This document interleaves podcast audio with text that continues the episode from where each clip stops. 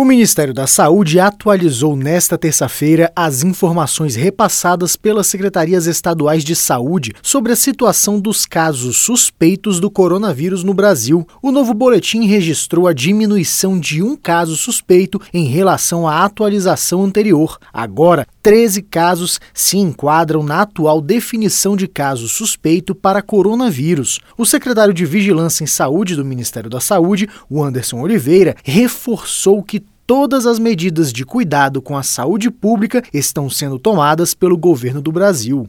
Nós fizemos a publicação hoje da portaria 188 que declara emergência de saúde pública.